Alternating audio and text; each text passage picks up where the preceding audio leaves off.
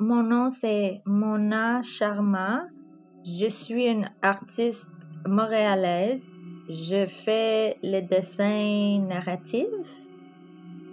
Je- maintenant, je cache de mes enfants. C'est la première fois que j'ai porté le rouge à lèvres dans un an. C'est vraiment cool.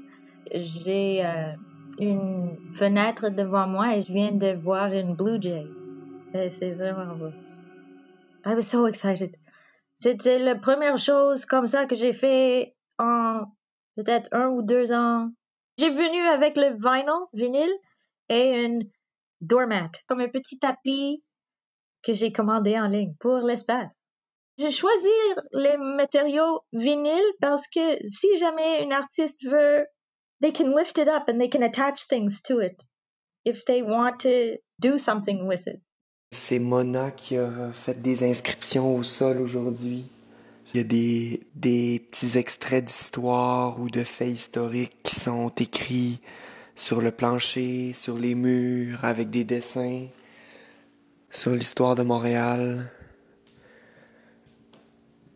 Ça prend quelques minutes à les repérer puis à les lire aussi. Donc euh, je vais en lire un que j'ai pas encore lu.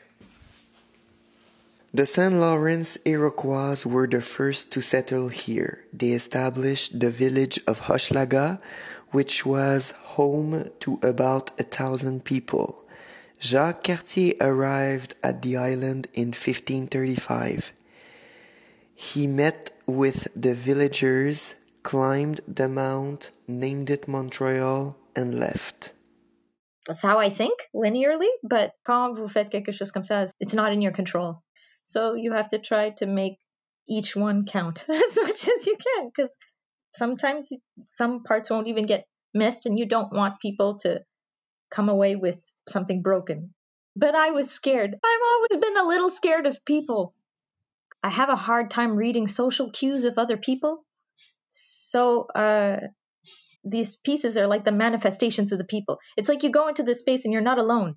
You're surrounded by these people and they're watching you but not saying anything. So you kind of have to guess. You're like, okay, what did you mean? What did, where do you want me to be? I want to help. I don't know what to do. And then there's artists that come after you and you're like, well, oh well, I'm just going to stay in the hallway because none of you have touched that. And it's where we get snacks. So that was decided. People say that it's tacky to talk about wealth. I think that's crazy. I think you have to talk about those kinds of things. So, where did it come from? And you have to go far back for it to make sense, real sense.